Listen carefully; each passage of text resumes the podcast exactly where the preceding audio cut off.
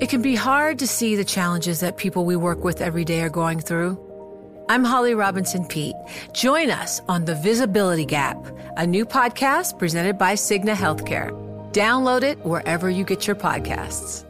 The less your business spends, the more margin you keep. But today, everything costs more. So smart businesses are graduating to NetSuite by Oracle. NetSuite is the number one cloud financial system, bringing accounting, financial management, inventory, HR into one proven platform, helping you reduce IT costs, maintenance costs, and manual errors. Over 37,000 companies have already made the move to NetSuite. Now through April 15th, NetSuite is offering a one-of-a-kind flexible financing program. Head to netsuite.com slash earnings right now. netsuite.com slash earnings. VR training platforms, like the one developed by Fundamental VR and Orbis International, are helping surgeons train over and over before operating on real patients. As you practice each skill, the muscle memory starts to develop. Learn more at meta.com slash metaverse impact.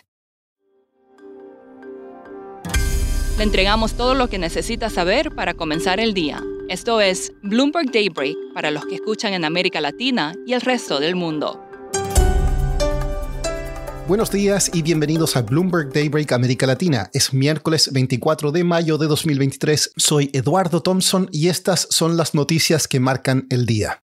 Como ya se ha vuelto una tradición en las últimas semanas, tenemos que empezar con el techo de la deuda en Estados Unidos y aún no hay buenas noticias. El presidente de la Cámara de Representantes, el republicano Kevin McCarthy, abandonó anoche las conversaciones y un asesor suyo dijo que no hay otras reuniones planificadas. La incertidumbre está motivando bajas en los mercados de acciones. Hoy se publican las minutas de la reunión de la Fed del 3 de mayo. Analistas las estudiarán en busca de nuevas pistas sobre las perspectivas de un aumento o una pausa en las tasas de interés. De hecho, un analista de la firma de inversiones Jupiter apuesta contra los bonos a dos años, ya que cree que se equivocan quienes apuestan a un recorte de la Fed en 2023. En el Reino Unido suben las apuestas de más alzas de tasas tras un dato de inflación que superó todas las expectativas. La debilidad económica en China arrastró el precio del cobre en Londres por debajo de los 8 mil dólares la tonelada, su menor valor desde noviembre. Siguiendo con commodities, Goldman Sachs admitió que se equivocó en su pronóstico de grandes ganancias en las materias primas este año. Aún espera que los precios vuelvan a subir si los temores de recesión resultan estar fuera de lugar y echemos un vistazo a América Latina. En México, según el diario El Universal, el gobierno acordó pagar 7 mil millones de pesos o unos 400 millones de dólares a Grupo México del multimillonario Germán Larrea por un tramo de ferrocarril nacionalizado en el sur del país. Siguiendo con México, la inflación acumulada en 12 meses hasta la mitad de mayo fue de 6%, por debajo de las estimaciones. En Argentina, según fuentes, representantes del gobierno se reunirán con ejecutivos de las principales empresas petroleras del país para discutir el acceso a dólares para financiar importaciones.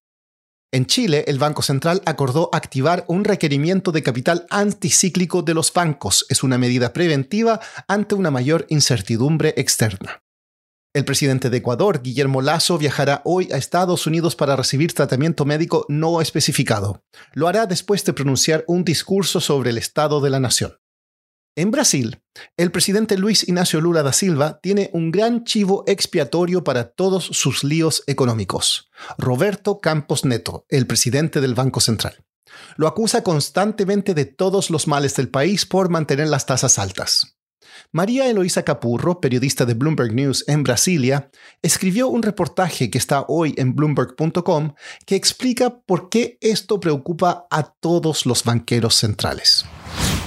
Lo que estamos viendo en Brasil es que desde septiembre del año pasado el Banco Central mantiene las tasas de interés en 13,75, que es uno de los niveles más altos en los últimos seis años, y no ha dado ninguna perspectiva de que esas tasas vayan a bajar. Este, eso, el objetivo final es enfriar la economía para hacer que la inflación baje más cerca de la meta del Banco Central. Y esto va un poco en contra de los planes o las promesas que Lula había hecho de una mejor economía o una mejor situación económica para los brasileños. Lo que estamos viendo es que además en los últimos meses lo, el equipo dirigido por Roberto Campos Neto, que es el presidente del Banco Central, viene diciendo de que todavía hay señales de alarma en algunas medidas de inflación, a pesar de que la inflación en sí bajó de un pico del 12% el año pasado a alrededor de 4%. Pero aún se ven algunas medidas altas eh, cuando se retiran algunos ítems volátiles y las expectativas de inflación están arriba. Entonces, lo que parecería de la situación de Brasil es que lo que está mostrando para el resto de los países de la región y las economías avanzadas es un incremento de esta tensión política entre los gobiernos y los bancos centrales a medida que los bancos centrales no dan ninguna señal de que están pensando en cortes de tasas de interés. Eloisa, ¿cómo se están percibiendo los efectos en la economía local en Brasil? Lo que tenemos que entender es que cuando los bancos centrales suben las tasas de interés, lo que están intentando hacer es controlar la demanda en la sociedad y entonces lo hacen a través de uno de los, canales que eso sucede, es el canal del crédito.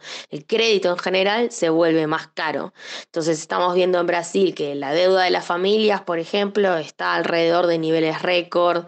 Hay tasas de interés que llegan al 42% para préstamos personales, pedidos de bancarrota por parte de las empresas aumentaron bastante con respecto al año pasado y hay empresas del sector de retail que están presentando dificultades bien serias en eh, mantener los negocios abiertos. Entonces, por ejemplo, hablábamos con un fabricador de juguetes aquí en Brasil, Marcelo Cardoso, que nos decía de que para cubrir una falta de ingresos de su empresa, que tiene unos 400 empleados, tuvo que intentar pedir un préstamo personal porque eh, lo que los bancos les ofrecían en la parte corporativa era una tasa de interés mucho más alta de lo que él podía eh, soportar. Entonces, eso es un poco lo que estamos viendo de problemas en la parte de financiamiento y en el crédito corporativo en Brasil por efecto de tasas de interés aún elevadas.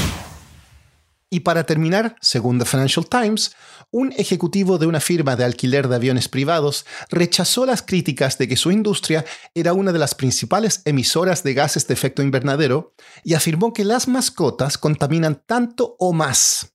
El CEO de Lux Aviation, Patrick Hansen, dijo que cada cliente produce alrededor de 2,1 toneladas de dióxido de carbono por año, aproximadamente la misma cantidad que tres gatos. Un portavoz luego rectificó la declaración y dijo que se refería a tres perros. Eso es todo por hoy. Soy Eduardo Thompson, gracias por escucharnos. Para conocer todas las noticias que necesita para comenzar el día, revise Daybreak en la app Bloomberg Professional, donde puede personalizar las noticias que desee recibir. También puede suscribirse a la versión solo audio en Spotify, Apple Podcasts o la plataforma de su preferencia. Eso es todo por hoy. Escuche de lunes a viernes Bloomberg Daybreak. You know, it can be hard to see the challenges that people we work with every day are going through. Invisible struggles like stress and burnout, caregiving for a loved one, or being misunderstood. But insight, awareness, and empathy will help us better see the issues they're dealing with. And that can make us and our companies healthier too. I'm Holly Robinson Pete. Join us on The Visibility Gap, a new podcast presented by Cigna Healthcare. Download it wherever you get your podcasts.